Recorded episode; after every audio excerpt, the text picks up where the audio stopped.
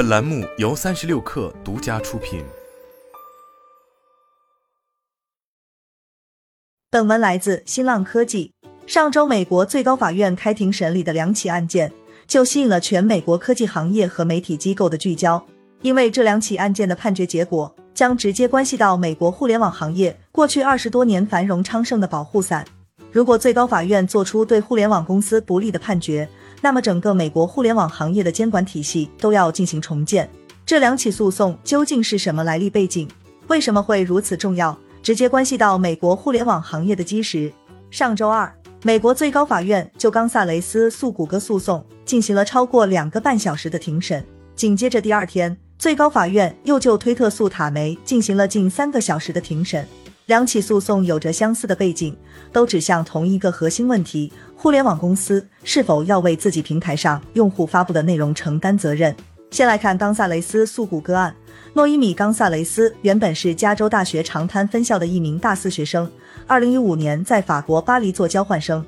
二零一五年十一月十三日负一四日，恐怖组织伊斯兰国 IS 在巴黎多个地区连续发动恐怖袭击，共造成一百三十人死亡和三百六十八人受伤。正在餐厅和朋友吃饭的二十三岁的诺伊米遭到恐怖分子开枪扫射，不幸中弹身亡。诺伊米的父母痛失爱女之后，随后在二零一七年正式起诉互联网巨头谷歌。当时 YouTube 上存在着诸多伊斯兰国的宣传恐怖主义和招募圣战战士的视频。冈萨雷斯夫妇因此指控谷歌旗下 YouTube 平台的推荐算法推广伊斯兰国的宣传视频，违反了美国反恐怖主义法。他们的诉讼在下级联邦法庭遭到了驳回，因为美国联邦通信法两百三十条款明确规定，互联网平台不必对平台上的用户生产内容负责。尽管连续败诉，但诺伊米的父母一直没有放弃，持续上诉。最终在去年十月，美国最高法院正式受理了这一诉讼。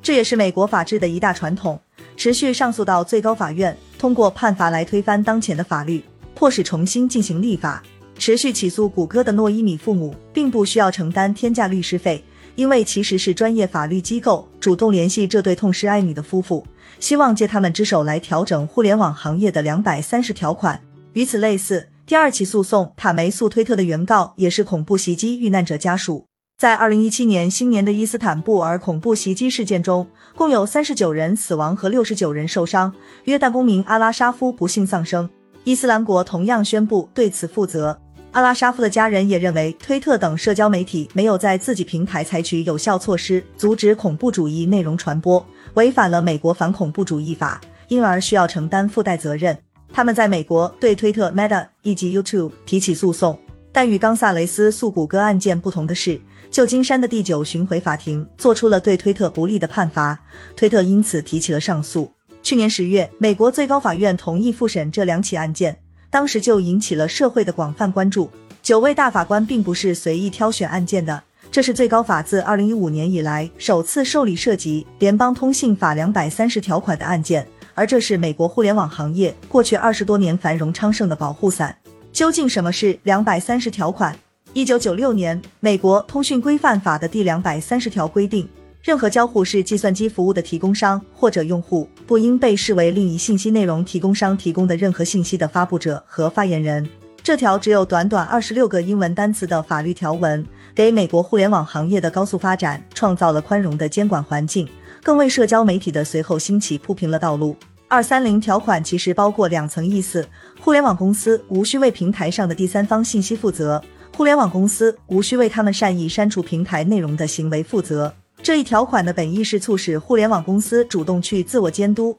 净化网络环境，避免尚在起步阶段的他们遭受源源不断的诉讼的打击。过去的二十多年事件，这条法律条文一次次的给互联网公司保驾护航，在诸多诽谤和欺诈相关诉讼中全身而退。此外，互联网公司也得以完全按照自身规则来删除他们认为不妥的内容和账号，免受用户的诉讼。硅谷圣克拉拉大学法学教授戈德曼甚至认为。两百三十条款造就了现代互联网。为什么会给互联网公司这样一把保护伞？一九九五年最初起草这一法案的时候，美国互联网行业才刚起步。微软推出 IE 浏览器对 Netscape 宣战，亚马逊和雅虎刚满一岁，谷歌两位创始人刚刚在斯坦福校园相遇。一些国会议员开始注意到互联网上出现的各种色情内容，提出了《通讯规范法》，以规范互联网作为联邦通信法的修正法案。根据最初的参议院版本，如果有意在网站上向青少年展示淫秽等不适宜内容，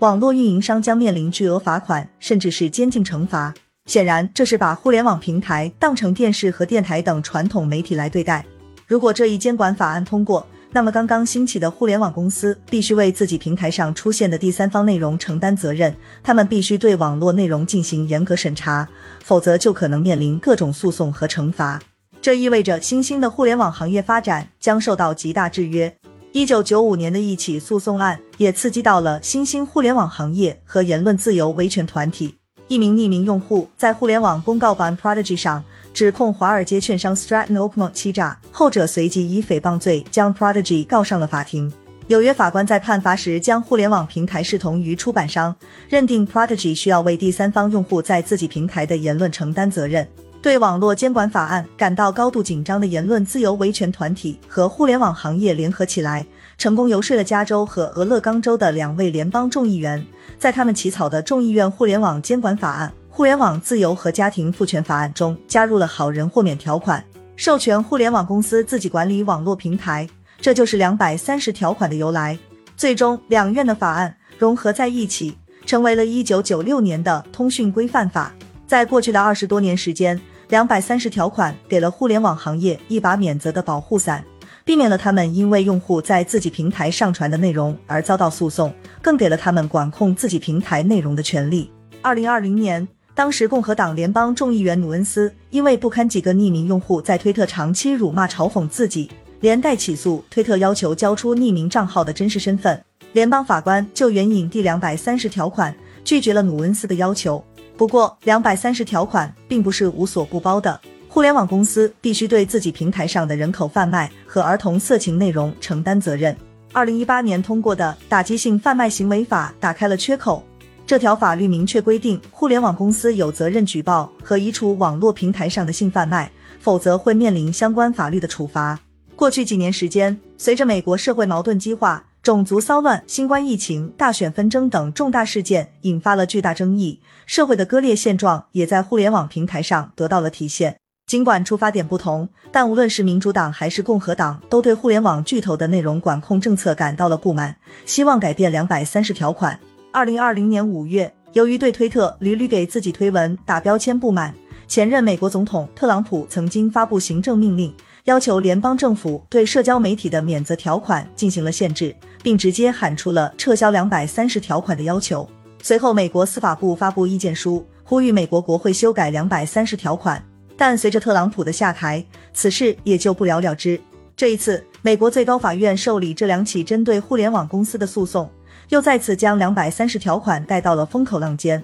那这一次，最高法院是否可能做出对互联网公司不利的判决，以此推动两百三十条款的修订呢？早在去年，九位大法官中立场最保守的托马斯明确表达了他的立场。他在几次法庭异议书中呼吁国会重新审议两百三十条款，认为社交媒体公司应该像公共承运人一样接受监管，禁止平台在内容方面存在偏见歧视。在这两起诉讼中，很多互联网公司通过法庭之有文件对谷歌的推荐算法表示了支持。他们提出，尽管两百三十条款需要根据时代现实进行更新。但监管的调整更应该通过立法机构来推动，而不是通过司法机构的判决来实现。同样支持这一立场的，还包括当初拟定两百三十条款的两位参议员荣怀登和克里斯托弗考克斯，以及诸多支持言论自由的人权机构——美国公民自由联盟和电子前线基金会。另一方面，共和党议员和保守派势力则指责谷歌等互联网公司利用两百三十条款保护伞，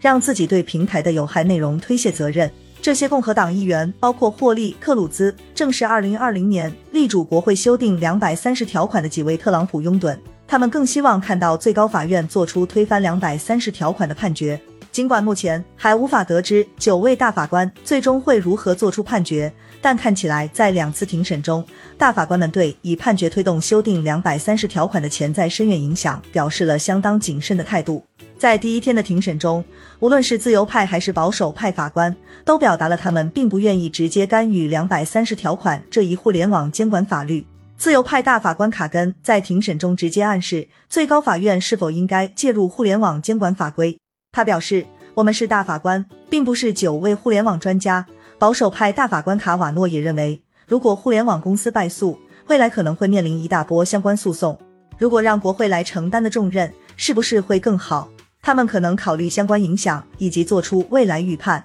而原告则提出，两百三十条款的确给了 YouTube 免责保护，不必对平台上恐怖分子发布的内容负责，但平台的算法推荐功能则需要给予更多的审视，不该同样享受免责保护。谷歌则提出。两百三十条款的保护范围同样也包括了平台推荐算法，因为这是平台运行的基本功能。自由派大法官索托马约尔对此表示认同。他在庭审中表示，用户每一次搜索都会涉及到谷歌的算法，因此两百三十条款的保护范围也应该包括推荐算法。当大法官们质疑如果平台算法并不中立的时候，是否依然应该得到两百三十条款的保护时，代表谷歌的律师立即强调。两百三十条款明确无误地保护了互联网公司不该为用户生成内容承担责任。只要法律没有修改，这一保护条款就是明确的。此外，大法官们花了不少的时间对恐怖袭击受害者家属的核心指控提出了质疑，